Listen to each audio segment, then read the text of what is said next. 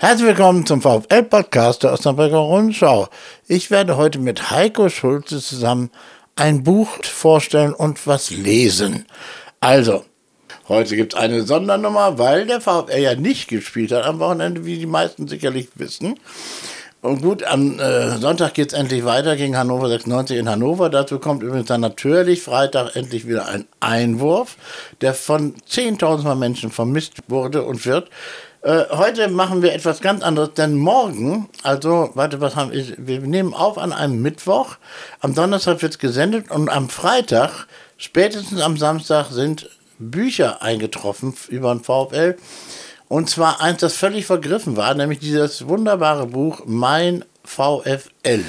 So, und da hat sich der VfL entschieden und auch wenn er Tausende nachzubestellen. Und schon sind wir beim Thema, Heiko. Ja. Dieses Buch gibt es in dieser Ausgabe so noch nicht.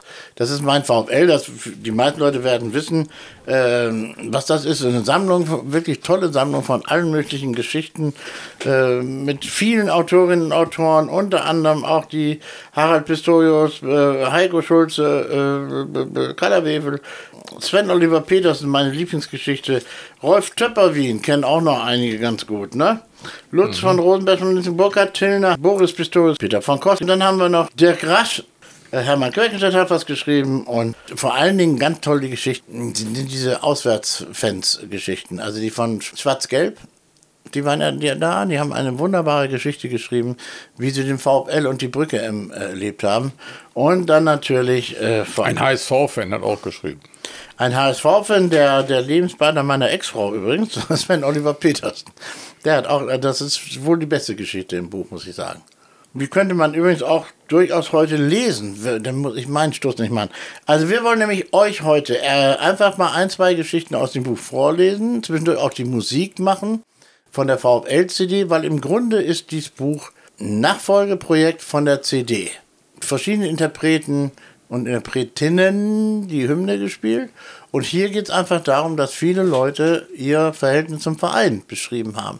Teilweise zum Wegschmeißen vor Lachen und dann aber auch mal durchaus ernst. Wie der Verein so ist. Das war eine Bemerkung von Heiko Schulze. Wie der Verein. Muss ja auch so, mal was sagen. Wie der Verein so ist. Ja, erzähl doch mal, was hast du denn von dem Buch gehalten oder hältst du? Ja, ich glaube, wenn man das Buch damals ausgeschrieben hätte und äh, Leute schreibt irgendwas, was euch mit dem VfL verbindet, hätte man noch weit mehr als diese fast 40 Beiträge zusammenbekommen, weil es unheimlich hunderte, wenn nicht gar tausende Menschen in Osnabrück und in der Region gibt, die irgendwas mit dem VfL verbinden. Negativ, positiv, traurig, melancholisch, lustig. Äh, und das spiegelt sich trotzdem jetzt in diesen auserwählten fast 40 ganz gut wieder. Das Problem ist einfach, dass nicht jeder schreiben kann. Also muss man einfach mal ganz das nüchtern ist sagen. Das Problem. Ne, das sieht man in deinen Geschichten. Ja. Und, und, Darum äh, freue ich mich immer, dass ich und, da aufgenommen werde. Das, ja, das war eine, eine Sauarbeit teilweise bei einigen, ich sage jetzt keine Namen, das äh, lesbar zu machen und in, in Fluss zu kriegen. Das war sehr viel Arbeit. Das war bei der Musik-CD weniger Arbeit, weil wir da von vornherein gesagt haben, es ist keine Jekami-CD, nur professionelle Aufnahmen werden genommen. Darum bin ich ja auch nie zum Singen aufgefordert worden. Doch, aufgefordert worden schon, aber dann Hände, Hände über den Kopf zusammenschlagend abgelehnt worden. Habe ich bis heute nicht verkraftet. Ja, nee, das ja. stimmt, das stimmt. Darum darfst du jetzt hier in der Küche sitzen mit einer neuen Kaffeemaschine. Wir haben mittlerweile zwei Kaffeemaschinen. Ne? Eine eigentlich nur für Heiko, weil der einzige ist der Cappuccino. wäre ich auch nicht gekommen. Hätte ich das gewusst, hätte ich die Maschine nicht gekauft. Ja, genau. ja, erzähl mal ganz kurz, was sagst du denn zu den Geschichten? Also meine Lieblingsgeschichte ist tatsächlich die von Sven Oliver Petersen. Ich finde Schwarz-Gelb so toll. Ich mag auch dieser, diesen Humor von, von Burkhard Tillner, diese Selbstironie sehr sehr informativ von Harald Pistorius. Da sind Sachen drin, die man wirklich äh, einfach interessant sind, wie er sich den diversen Trainern von, so näherte von damals. Dann von, von Dirk Rasch auch tolle, tolle Hintergrundinformationen, sehr spannend teilweise. Ja, und natürlich mit Abstand die interessanteste Story ist von Carla Wewel, meine Lieder weiß durchtränkte Kindheit. Die werde ich auch heute hier lesen. Aber erst ist Heiko dran, der wird nämlich auch eine Geschichte lesen. Ja, das Niveau muss sich ja im Laufe dieser Sendung steigern. dann steigern. Ne? Ja, das geht ja, ja, nicht. Und dann ja. fängt man erst mal unten an und ganz, äh, ganz, nähert sich dann ganz der Spitze. tief unten. Also eigentlich so bei Platz 18. Ja, das ist ja ein bekanntes Thema. Nein, aber was du eben gesagt hast, diese, eine Überlegung, nochmal ein Buch zu machen also mit neuen Geschichten, warum nicht? Kann man sich echt überlegen, äh, sollte man die Euphorie dieser Saison noch ein bisschen durchhalten können? Es ist auch eine Frage wirklich der Stimmung, ne? Das ist schon, schon eine äh, Geschichte. Aber wir haben ja seit den letzten, seitdem dieses Buch raus ist, auch einige Sachen erlebt. Ist ja nicht so, dass der VfL, seitdem Michael Welling da ist, ja viel passiert. Da ist eine ganze Menge passiert. Ja. Und allein alles, was mit dem letzten Aufstieg, mit dem 90 plus 6 da zu tun hatte, äh, ist ja schon fast ein halbes Buch, was da Leute beitragen könnten an persönlichen Empfindungen. Das hat sich auch in der Saarbrücker Rundschau ja auch damals wiedergespiegelt, diese verschiedenen Erlebnisse. Wenn man das systematisch angegangen wäre, hätte man da wirklich noch mehr zusammenbekommen. Aber hab, wer aber weiß, ich, was in dieser Saison noch alles passiert. Aber ich bin das damals so unsystematisch angegangen, zum, zusammen mit der neuen Osnabrücker Zeitung, mit sechs Artikeln nur anstatt sieben zum Beispiel. Ja, zum also, Beispiel. Das hätte man wirklich viel du besser machen können. Du hast das unheimlich unterdrückt damals, was ja, alles gekommen wäre. Das hätte man viel besser machen können. Das, das, äh, okay, ich bin raus, du erzählst.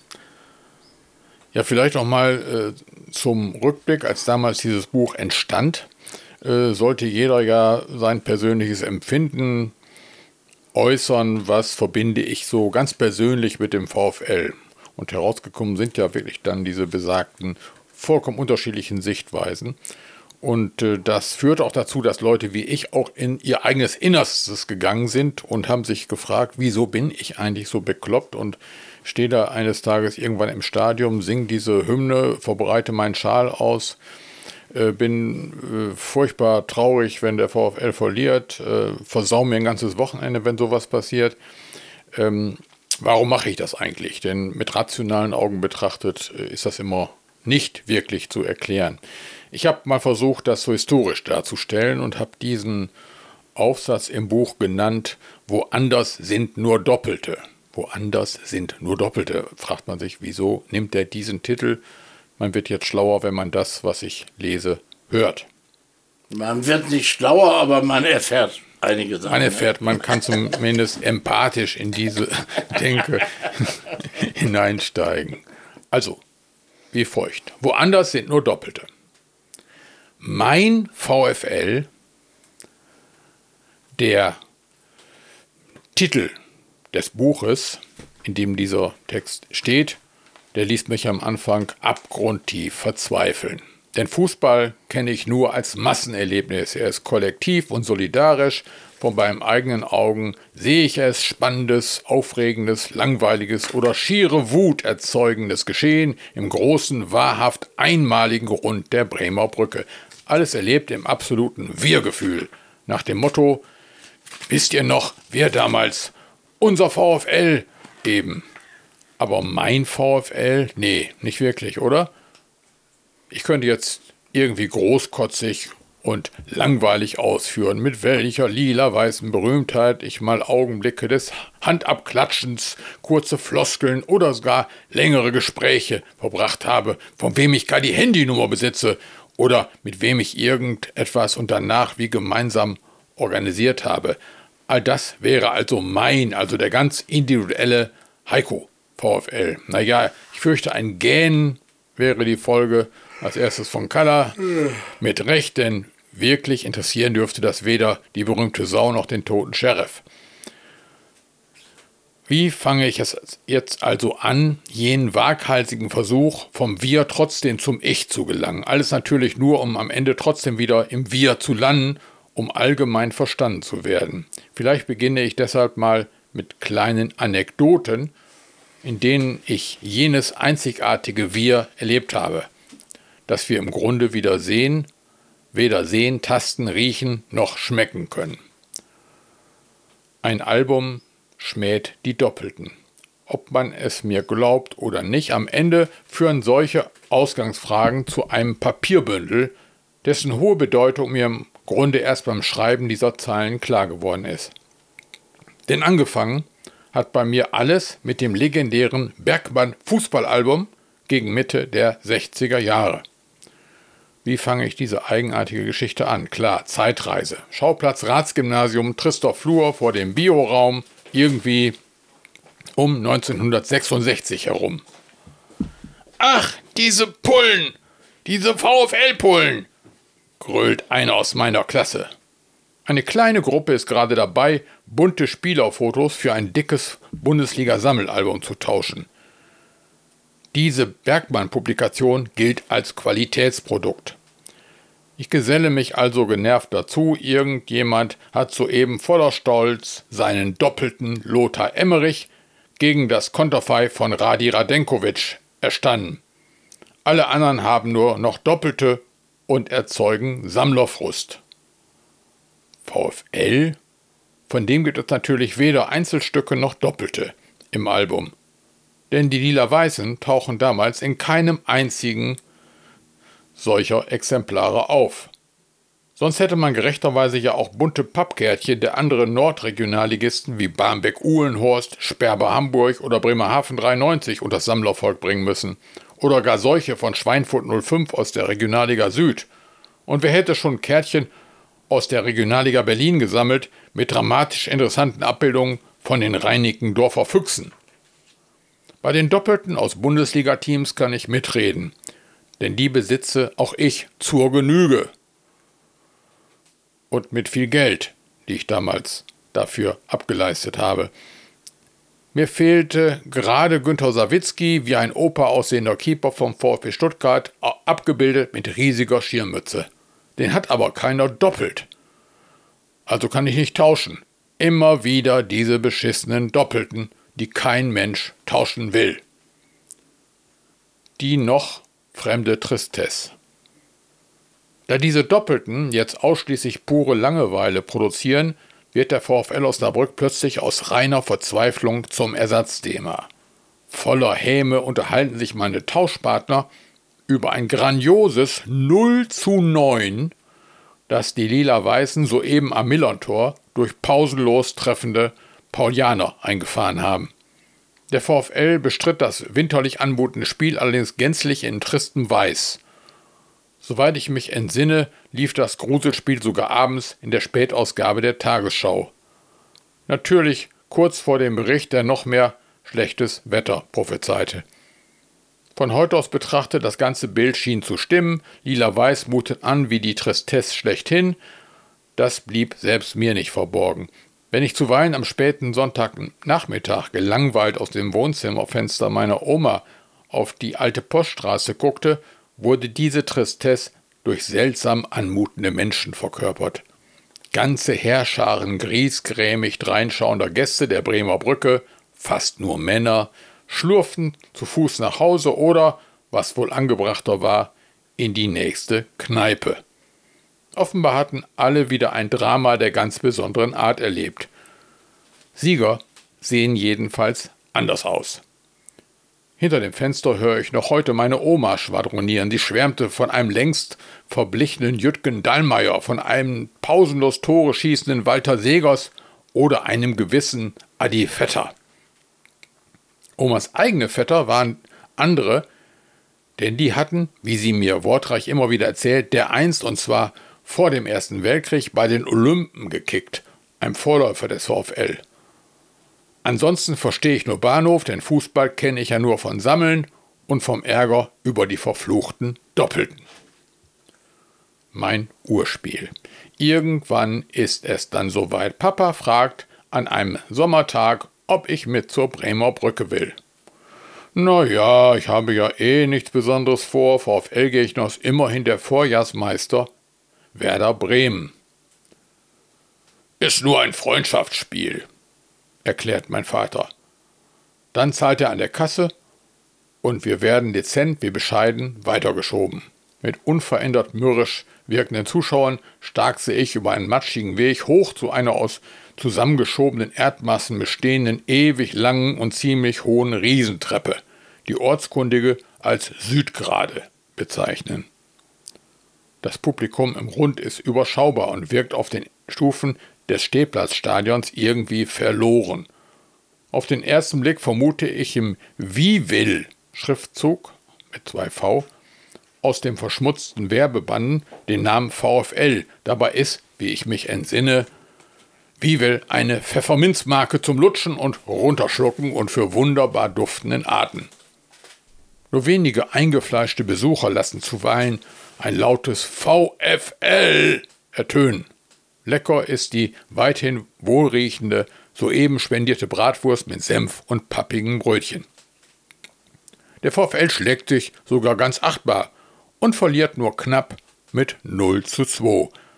Mit Genugtuung stelle ich fest, dass die komplett lila aufgelaufenen Spieler ihre grün-weißen Gegner recht häufig stoppen, oft sogar umdribbeln können.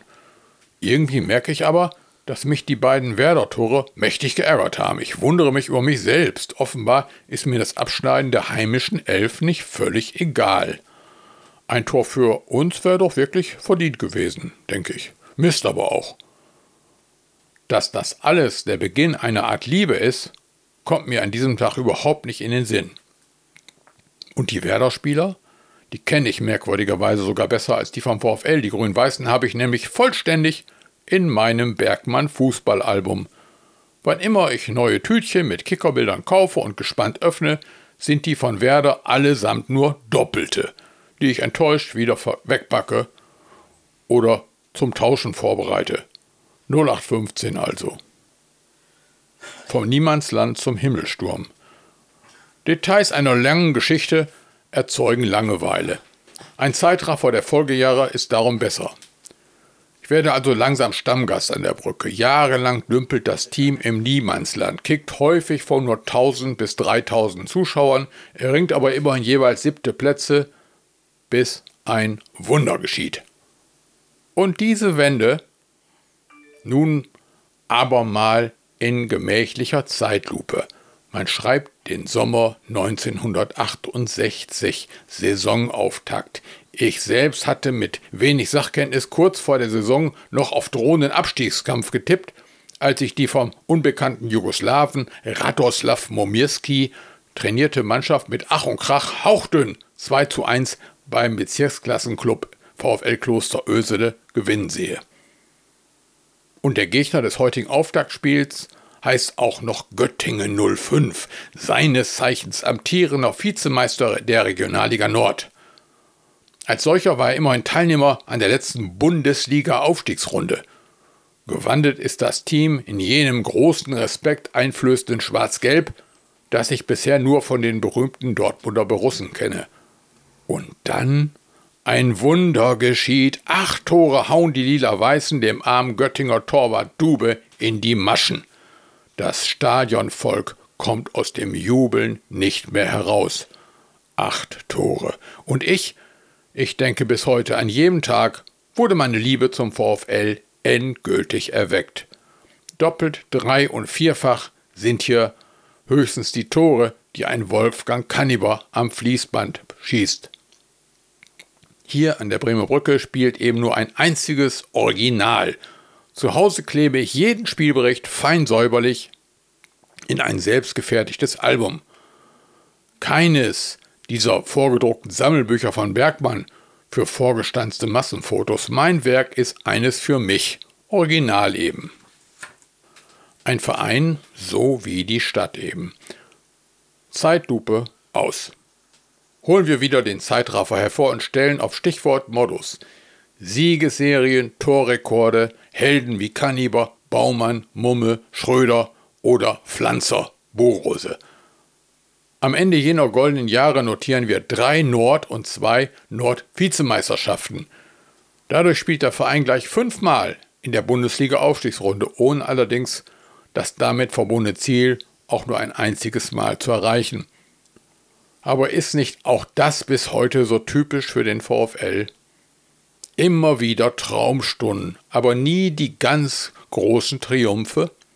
Ähnlich wie die Stadt Osnabrück – Schrecklich nett und vielfältig, sympathisch, menschlich und ansehnlich, aber niemals Weltstadt oder Anlaufstelle wahrer Touristenmassen.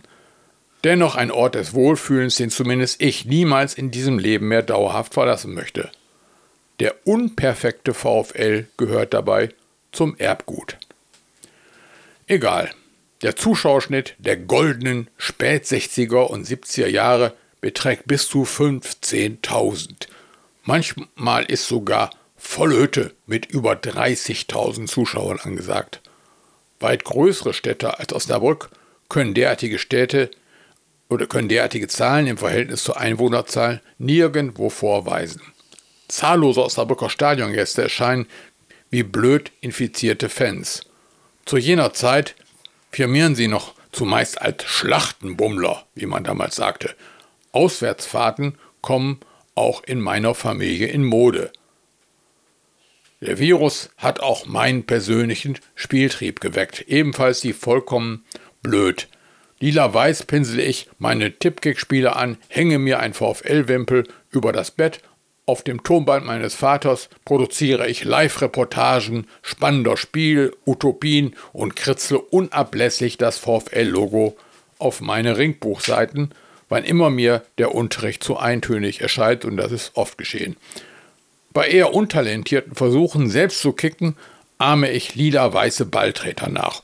Und wenn ich, was selten vorkommt, tatsächlich Tore schieße, bilde ich mir ein, daraus würde hinterher ein kurzer VfL-Kickerbericht entstehen. Hinter dem 2 zu 0 und 3 zu 0 würde dann, so mein Tagtraum, ein gewisser Heiko Schulze als Torschütze stehen.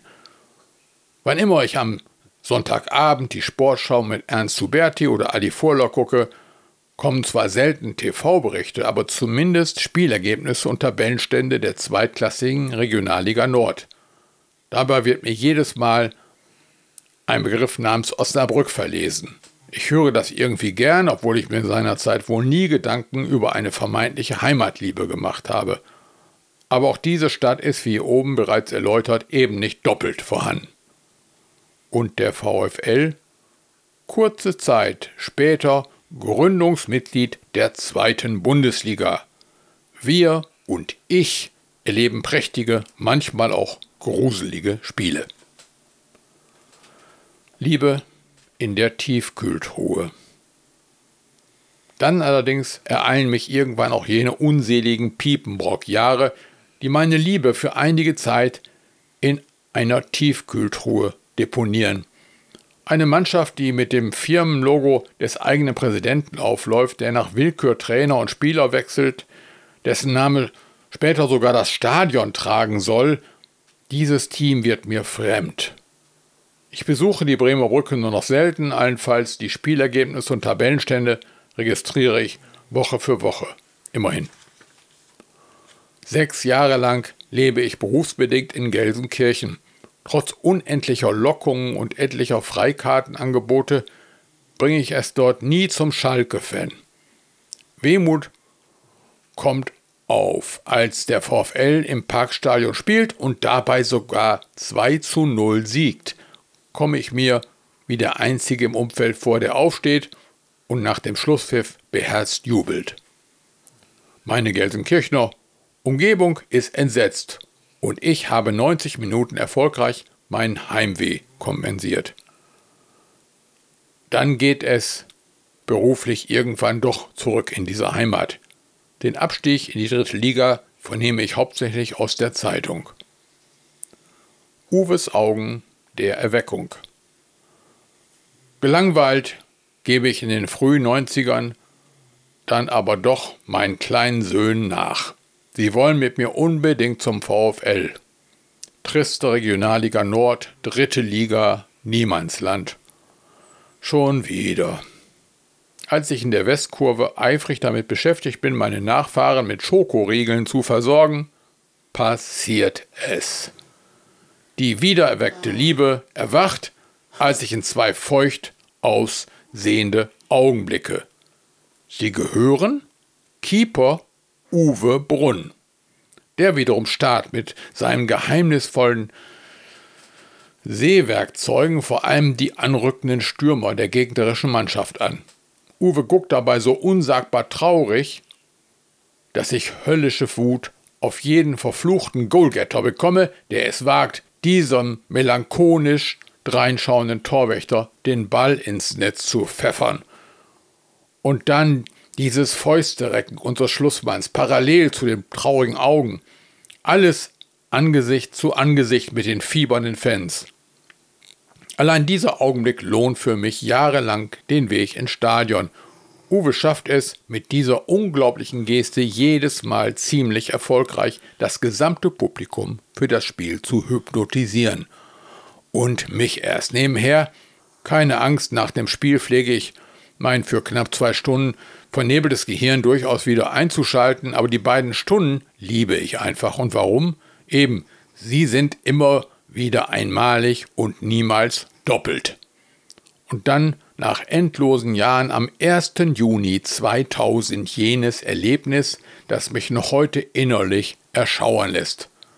Elfmeterschießen gegen Union Berlin, letzter Elver, Uwe schaltet seine traurigen Augen dieses Mal ein, um selbst auf das gegnerische Gehäuse zu schießen. Und er trifft. Der VfL ist nach sieben Jahren der Provinz-Tristesse wieder in die zweite Bundesliga aufgestiegen. Alle rennen ins Stadioninnere, Wildfremde fallen mir um den Hals, ich anderen. An ein Fußballalbum denke ich in dieser Situation zu keiner Sekunde. Zumal ich hier absolut kein doppelter Spieler sich herumirrt, sondern in jeder Sekunde ausschließlich Originale. Einmalig statt doppeldeutig. Weitere Szenen aus fünf, vielen Folgejahren, 15 Folgejahren, könnten leicht diese ganze Buch füllen. Szenen mit lila-weißen Fahnen, dröhnen mitgesungene Vereinshymne, hochgehaltenen Schals, Wut oder Stirnrunzeln, der Chor Wir sind die Osnabrücker, mit dem mich, ich mich plötzlich allein trällernd unter der eigenen Dusche erwische. Und wirklich und ganz ehrlich, das Publikum ist meiner Seele durchaus näher als alle Kicker, die hier nur einen Zwischenstopp eingelegt haben. Denn ich weiß ja, Legionäre gehen, Fans bleiben. Klar, mitten dazwischen ereignet sich zuweilen ein internes Vereinsgeschehen, das zuweilen Wut macht, mir graue Haare ins Haupthaar treibt und vor allem mein Bart weißelt. Niemals verkraftet habe ich das Ende meiner alten Nord in der ich Jahrzehnte gestanden, vertraute Leute gefunden und Höhen wie Tiefen erlebt habe. Seither irre ich etwas unbeheimatet umher, doch die Hoffnung, irgendwann wieder in irgendeinem Winkel heimisch zu werden, stirbt zuletzt. Die Chronik verzeichnet bis heute trotzdem jubelnde Aufstiege, tieftraurige Abstiege, vor allem das beständige Zittern mit der ewigen Frage, warum tue ich mir das eigentlich alles an? Es muss schon Liebe sein, oder? Vielleicht auch etwas, dessen Beziehung noch gar nicht erfunden wurde. Dabei geht es immer, das weiß ich bestimmt, um etwas Einmaliges und um überhaupt nichts Doppeltes. Fragen über Fragen also, die irgendwann auf eine Antwort warten. Was soll ich also bis dahin tun? Ich benutze einfach weiter jene niemals doppeldeutige Wendung, die ich anfangs unbedingt vermeiden wollte. Unser Verein ist eben auch mein ganz persönlicher VfL. Das war der Text aus dem Buch. Ah, schön, Heiko, danke fürs Lesen. Welche Hymnenfassung wünschst du dir denn vom VfL? Also Kalla, wenn ich jetzt länger überlege, welche Fassung äh, mir die liebste wäre, dann muss ich natürlich zugeben, deine. Jetzt bringst du mich außer Fassung. Das war auch meine Absicht. Alles klar. Die Hymnenfassung mit Tommy Reichenberger, Kalle und den ganzen damaligen VfL-Trainern und Lothar Ganz hat mitgesungen. Oh, was war das eine Arbeit, das alles nach hinten zu mischen. Man hört sie alle raus. Man hört einzeln. sie alle raus. Alle, einzeln. Alle einzeln. Ja, okay, machen wir die, die Originalhymne sozusagen, ist das ja gewesen. So, ich werde, wenn, wenn noch Zeit ist, werde ich mir wünschen, Ambre de Lucci, diese wunderbare Tarantella-Fassung.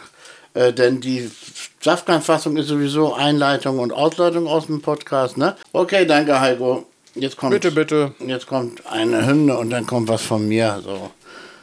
Und nun ein Beitrag von mir aus dem Buch und der heißt Meine lila-weiß durchtränkte Kindheit. Udo Lattek war der erfolgreichste deutsche Vereinstrainer aller Zeiten.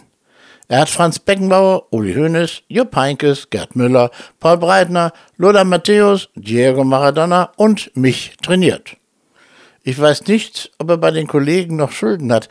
Mir gegenüber hat er über seinen Tod hinaus seine Schulden nie beglichen. Im Jahr 1963 wetteiferten die Beatles und Schnulzensänger Freddie Quinn um die Gunst der deutschen Radiohörer.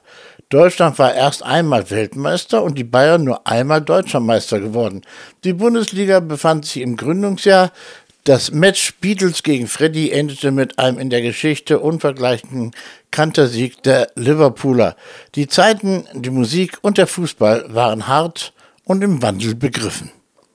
Zu meinem zwölften Geburtstag bekam ich Fußballschuhe und Samba-Treter geschenkt. Die Fußballschuhe sind von uns, die Samba-Schuhe von Onkel Friedel, klärte mich mein Vater auf und fügte augenzwinkernd hinzu, natürlich hat er dabei einen Hintergedanken. Hä, wie meinst du das, Papa? Das will er dir erst morgen verraten. Du brauchst die Schuhe jedenfalls für die Halle. Mehr weiß ich auch nicht. Du sollst morgen Nachmittag unten ins Büro kommen, bevor du zu Frieda hochgehst. Ach, klingt ja spannend. Du weißt doch ganz bestimmt, worum es geht, oder? Du veräppelst mich doch nur schon wieder. Keine Ahnung, log mein Vater grinsend und winkte ab. Nachhaken hatte nun keinen Sinn mehr, das wusste ich, denn dazu kannte ich ihn seit meiner Geburt zu gut. In der Schule wurde ich mit großem Hallo begrüßt. Von den Beatles hatte aus mir noch nie jemand etwas gehört, aber die Samba-Schuhe von Adidas waren zumindest Klaus und Harald ein Begriff und wurden entsprechend gewürdigt. Ah, Steuer die Dinger, der dicke Schwarze hat's ja.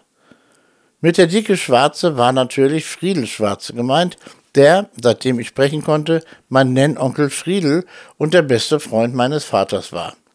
Er war damals der Präsident des VfL und wurde aufgrund seiner Leibesfülle oft nur der Dicke oder aber eben in Abgrenzung zum Dicken aus Hamburg, nämlich Uwe Seeler, der dicke Schwarze genannt. Mein Vater war Mannschaftsarzt und saß über all die Jahrzehnte auch häufig im Vorstand des Vereins, natürlich alles ehrenamtlich. Von Freunden wurde er immer nur kurz und knapp Karl und von den VfL-Spielern meistens Doc genannt.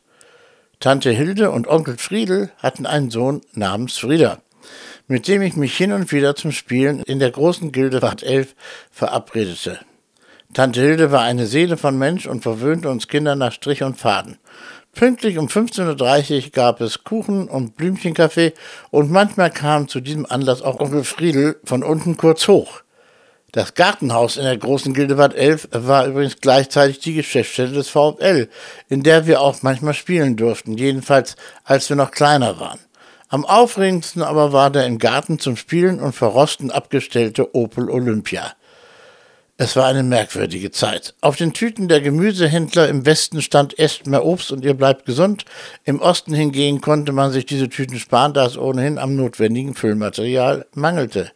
Die Nierentisch-Ära hatte nicht nur die Wartezimmer der Arztpraxen oder Friseursalons in Beschlag genommen, nein, sie war allgegenwärtig und der Begriff Arbeitslosigkeit existierte praktisch nicht. Karmann produzierte rund um die Uhr. Das Wirtschaftswunder nahm seinen vollen Lauf. Sicherlich war Onkel Friedel mit seinem Stahlbau einer der Motoren dieses Wirtschaftswunders. Und damit die Motoren richtig laufen, müssen die Schornsteine nun mal rauchen, was Onkel Friedel auch entsprechend wörtlich nahm. Eine Golddallar aus der ovalen grünen 50er Dose oder eine Zigarre befand sich stets in seiner unmittelbaren Umgebung und vorzugsweise bereits qualmend im Mund. Geraucht wurde aber immer und überall. Und von jedem, denn Rauchen war kein Privileg, von Onkel Friedel, mein Vater rauchte immer HB, so dass ich als Kind das Gefühl hatte, Rauchen gehöre zum Erwachsensein dazu, zumindest zum Männlichen.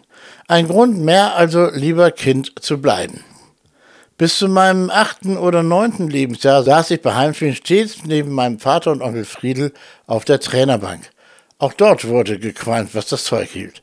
Wenn ich mich dann hustend über den Qualm beschwerte, wurde mir nur entgegengehalten, man wolle mit dem Rauch lediglich den Geruch meiner Windel übertünchen. Ich verdrehte dann nur gelangweilt die Augen, denn die Geschichte hing mir als Kind längst zum Hals raus. Zig Jahre zuvor soll diese Windel in der damals noch vorhandenen Weitsprunggrube, ja, die gab es wirklich an der Bremer Brücke, hinter dem Tor mit dem Kopfballpendeln, also der heutigen Westkurve, von Theo Schönhöft, dem legendären Torjäger des VfL, in der Halbzeitpause mit den Stollenschuhen verbuddelt worden sein.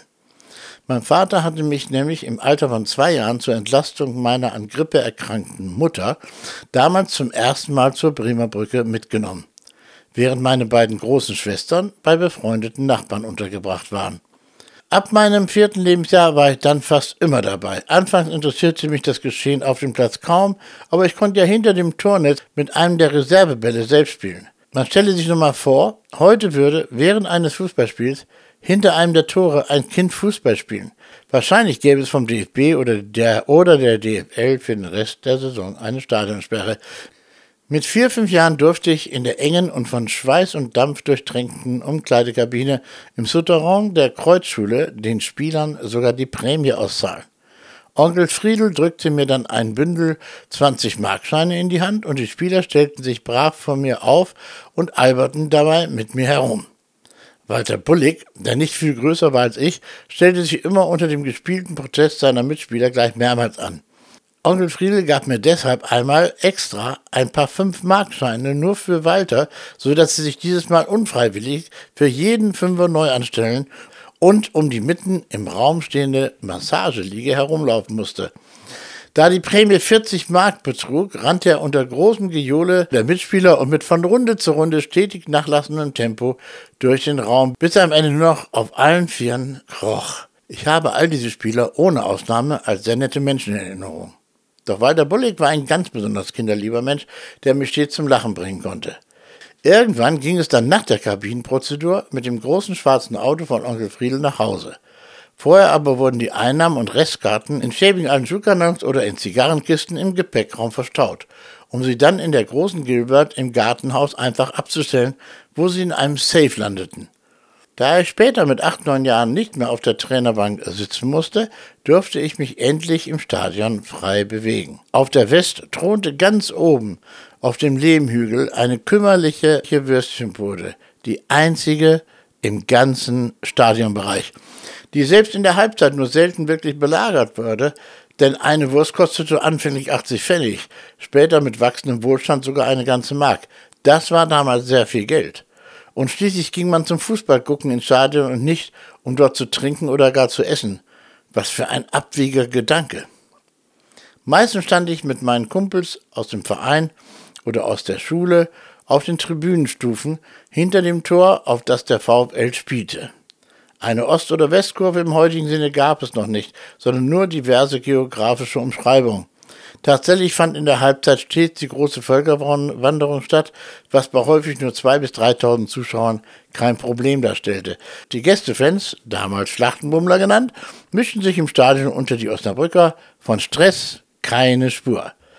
Während aus dem völlig unterdimensionierten Drucklautsprechern Werbung wie beneidenswert, wer Gogo fährt oder aus gutem Grund nach alter Sitte hierzulande Juno bitte Während all dieses Zeug aus den Lautsprechern krächzte, machten wir Kinder uns auf den langen Marsch hinter das Tor des Gegners.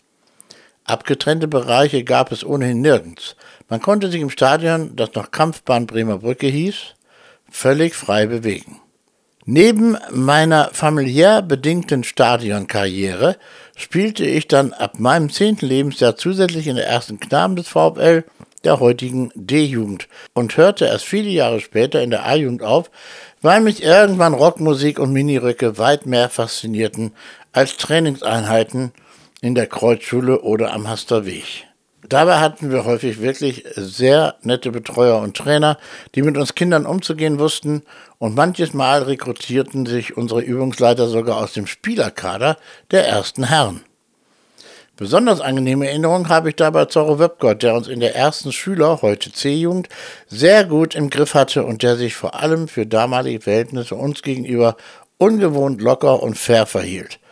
Sein unverkrampftes Auftreten und sein auf Spaß am Spiel beruhendes Training werde ich nicht vergessen. Zorro verkörperte eine neue Generation, die den Krieg, wenn überhaupt, nur noch als Kind erlebt hatte und die ihn vor allem aus tiefster Überzeugung ablehnte. Ganz im Gegensatz zu einigen Ewiggestrigen, die dieser Zeit ganz offen hinterher trauerten. An allen Ecken und Enden traf man diese lebenden Ruinen an, die nicht aufhören wollten, ihren hässlichen Krieg zu führen. Zorro, der wahrscheinlich nur freundlicher und nicht so autoritär wie meine Lehrer am Radgymnasium war, punktete jedenfalls nicht nur bei mir, sondern auch bei meinen Mitspielern ohne Ende, denn er setzte neue, ungewohnte Maßstäbe. Besondere Höhepunkte stellten natürlich die Vorspiele dar, die wir als Knaben hin und wieder auf dem heiligen Rasen der Bremer Brücke streiten durften, wenn große Gegner wie der HSV, Werder Bremen, St. Pauli 96 oder Eintracht Braunschweig kamen, und sobald sich die Ränge zu füllen begannen, bekam man zumindest eine Ahnung davon, was für ein Gefühl es sein musste, vor einer solch gewaltigen Kulisse zu spielen und von ihr angefeuert zu werden. Nun also war es soweit. Einen Tag nach meinem zwölften Geburtstag trat ich bei Onkel Friedel an und bedankte mich bei ihm artig für die neuen Samba-Schuhe. Soweit ich durch die dichten Rauschwand hindurch erkennen konnte, nickte der riesige Mann hinter dem Schreibtisch zufrieden, bevor er mit seiner extrem tiefen Stimme das für ihn viel zu kleine Büro zum Erbeben brachte. Also, Kali, ich habe da so eine Idee. Du weißt ja, dass Frieder diese Behinderung an der Hand hat, sodass er sich in einer normalen Mannschaft kaum, sodass er in einer normalen Mannschaft kaum mitspielen kann. Deshalb habe ich mir mit deinem Vater gemeinsam natürlich Folgendes überlegt. Du stellst gemeinsam mit Frieda eine Gruppe aus 10, 12 Jungs zusammen, zu der ihr beiden natürlich auch gehört. Mit dieser Gruppe spielt ihr dann ab sofort jeden Mittwoch zwischen 15 und 17 Uhr in der neuen Sporthalle am Schlosswall. Fußball. Ich musste mal keine Sekunde bitten, wenn es um Fußballspielen ging. Das wussten auch Onkel Friedel und mein Vater, als sie diesen Plan gemeinsam ausgeheckt hatten. Super, will ich dich sofort ein. Ist dann auch irgendein Erwachsener dabei, der aufpasst oder so, oder kriegen wir einfach die Schlüssel? Onkel Friedel grinste. Gute Frage. Und jetzt kommt es ja erst. Welchen Trainer hättest du denn am liebsten dabei? Zorro natürlich, wen denn sonst? Zorro? Wieso denn das? erkundigte sich Onkel Friedel fast ein wenig erstaunt. Weil wir noch nie so viel Spaß beim Training hatten wie jetzt mit Zorro. Wirklich, Onkel Friedel. Zorro ist einfach klasse. Plötzlich kommen auch wieder alle gerne zum Training und regelmäßig. Keiner fehlt. Na, das freut mich für euch und auch für Zorro. Dass der mit euch gut umgehen kann, habe ich mir schon gedacht. Zorro ist es aber nicht, denn der hätte auch gar keine Zeit für die Mittwochsgruppe. Ja, und wer macht das jetzt? Also, diese neue Mittwochsgruppe hat offiziell mit dem VfL, merkt ihr das, Kali, überhaupt nichts zu tun. Das ist nämlich eine reine Privatveranstaltung. Hä? Wie denn das jetzt? Wie gesagt, das Ganze hat mit dem VfL nichts zu tun. Dennoch braucht ihr ja so etwas wie einen Aufpasser, einen Trainer. Zorro geht nicht, aber was hältst du denn von unserem Mittelstürmer Udo Lattek? Udo? Ja, der ist auch klasse. Klar, obwohl Papa immer sagt, dass Udo sich vor dem Tor nach der Ballannahme viel zu langsam dreht. Dafür ist er aber klasse beim Kopfballspiel. Onkel Friedel grinste nickend. Das mit der zu langsamen Körperdrehung Udo Lattex vor dem Tor war offenbar schon mal auf einer Vorstandssitzung oder sonst wo Gesprächsthema gewesen. Also, Kalli, schnapp dir ein Dutzend Jungs und nächsten Mittwoch geht's dann los um 15 Uhr in der neuen Schlosswallhalle. Seid aber bitte wenigstens 10 Minuten früher pünktlich zum Umziehen da. Es stellte wahrhaftig keine großen Probleme dar, neben uns beiden noch zehn andere Jungs zu mobilisieren. Wir hätten 100 mobilisieren können, glaubt mir. In der hochmodernen neuen Schlosswallhalle mit diesen tollen Handballtoren und dem großen Spielfeld schräg gegenüber vom Rats Fußball spielen zu dürfen und dann auch von einem VfL-Spieler, was sage ich einem, dem VfL-Spieler als Trainer dabei zu haben, was für jeden Jungen, Mädchen gab es damals ja noch nicht, ein absoluter Traum war. So, und wie diese Geschichte dann weitergeht und könnt ihr dann in dem Buch lesen. Ich wünsche euch jedenfalls jetzt eine ganz wunderbare Restwoche, einen tollen Sieg des VfL in Hannover oder zumindest einen Punkt. Und ich sage was, ich glaube tatsächlich daran, dass der VfL das noch alles hinkriegt in dieser Saison. Dieses Buch kann uns jedenfalls keiner nehmen. Und das Buch gibt es übrigens dann spätestens, nehme ich an, ab Samstag im Fanshop. Ich wünsche ein schönes Wochenende und morgen gibt es dann übrigens einen Einwurf auf US Radio. Tschüss.